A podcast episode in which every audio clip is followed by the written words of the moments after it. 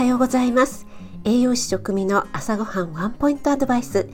今日も聞いてくださってありがとうございます。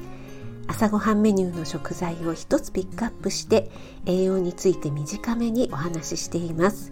お出かけ前の支度中移動中に耳だけ傾けていただけると嬉しいです。夜は今まで通り簡単聞くレシピ調理法食品の効果効能について放送しています。はい、今日の食材はごまです。ごまはね、いろいろな料理にパラパラっとかけるだけで香ばしく美味しくなりますよね。ごまはエネルギーが高いんですが、人の体では合成できない必須脂肪酸っていうのをね含んでいます。セサミンなんていうサプリがあるくらいですから抗酸化作用があって加齢によるパワー不足にも効果があると言われています。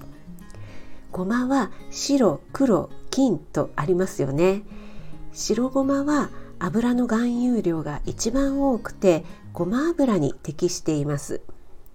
黒ごまはアントシアニンですね。抗酸化作用に優れています。金のごまに含まれるフラボノイドには抗菌作用がありますよ。あなたが美味しく食べて美しく健康になれる第一歩を全力で応援します。フォロー、いいね押していただけると嬉しいです。3月15日月曜日、週の始まり、今日も良い一日となりますように気をつけていってらっしゃい。